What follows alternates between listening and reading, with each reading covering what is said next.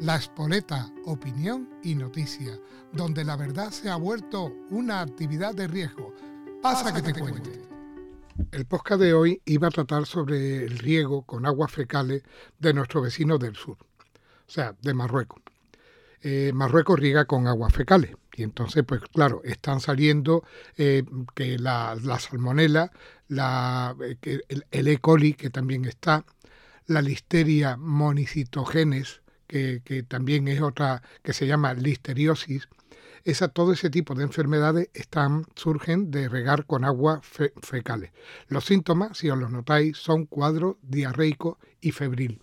Esa es la sintomatología que hay en caso de que te hayas contagiado por tomar productos que vengan de Marruecos con regados con aguas fecales. Pero el problema es que no solo se riega con aguas fecales en Marruecos, yo pensaba que era Marruecos el único que regaba con agua fecales. Digo, uy, qué barbaridad, y nos lo mandan a nosotros, ¿no? Porque los agricultores españoles pues estaban diciendo que, hay que ver que riegan con agua fecales y tal y cual. Y ha salido una enfermedad nueva, porque claro, ya está, la tierra tiene, está muy, tiene plomo, nos, nos transmite el plomo a nosotros, porque cuando ya riega muchas veces, pues transmiten las plantas plomo y nos contagia con plomo a nosotros. Pues bueno, pero resulta que no solo es Marruecos, sino que la Agenda 20 y Trinca ha creado un reglamento en Europa, el reglamento EU 2020-741, en el que permite a los agricultores europeos regar con aguas fecales por el cambio climático. Como consecuencia de esta normativa, ¿eh? que, entró en vigor en, en, junio del 2023, el gobierno español ha destruido en España 200 presas con la connivencia del PP. O sea que son los dos gobiernos mayoritarios eh, los que han, han destruido 200 presas en España para que haya menos agua y se riegue con este tipo de, con este tipo de agua para, para, por, el rollo del cambio climático que ahora mismo tiene y que no me lo explico porque es la comida. O sea, con la comida nos están puteando vivos.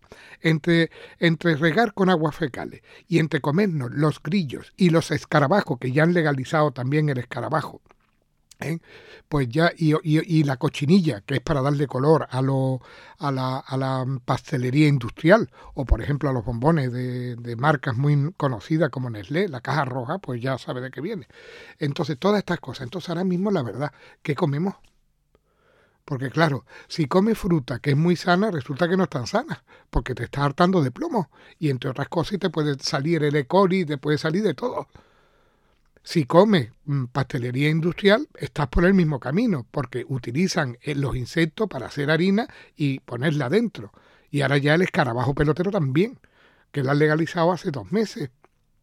En fin, ¿qué es lo que hacen? Es que no paran de, de, de, de verdad, ¿eh? es que no paran de, de legislar contra nosotros porque es que vamos, es que ya yo creí que, bueno, pues si no tomo fruta que venga de Marruecos, tomo la fruta de aquí, que estará regada con agua normal y corriente y, y, no tendrá plomo y será sana y no tendrá E. coli, no tendrá bacterias y no tendrá nada de nada. Pero resulta que es lo mismo. Si tú la tomas de aquí, también es lo mismo porque están regando con este tipo de agua la verdad que es lastimoso el tema como está y cómo está la alimentación, ¿eh? la decadencia en la que estamos. Hoy en día que sobra de todo, que hay agua para reventar, porque es mentira que no haya agua, es mentira. Lo que no puede estar todo el día fumigando ¿eh? con, con el, cielo para que no llueva, con grafeno. No puede estar todo el día los aviones grandes fumigando y fumigando y fumigando para que duremos menos. Ya lo dijo viví mucho, vaya a vivir menos, de luego vamos a vivir menos, porque ya el tomarse una fruta natural, al menos que uno tenga una huerta por su cuenta, como tienen los papas, que tienen una huerta y ellos se alimentan exclusivamente con, con cosas que le siembran a él, los demás, los seres humanos normales, los normales y corrientes, ¿de qué nos vamos a alimentar? Porque es que ya no te atreves ni siquiera a tomar cosas que estén aquí, que sean de aquí, de Europa.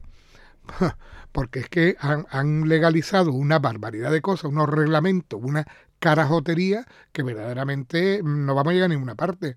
O sea, por lo menos las cosas de comer que se rieguen con agua normal de toda la vida. Por lo menos las cosas de comer, la fruta, que no la puedes cocer, no la puedes, no te puedes defender de ella. Pero vamos, es que es increíble. O sea, que las naranjas, las naranjas ya da igual de dónde las compre, de dónde sean, están regadas con aguas fecales. Vaya. Las manzanas igual, los albaricoques igual, la uva igual, la cebada, el maíz, por supuesto. En fin, que, el tema está bastante, bastante complicado, porque es que no, no nos están dejando ninguna opción, ninguna opción de, de alimentación. Las opciones de alimentación es mejor no enterarse. ¿eh? Es mejor no enterarse porque verdaderamente, vamos, y aparte la han dividido ya incluso en grupos. Está el grupo A, el grupo B y el grupo C, ¿no? de, de aguas residuales.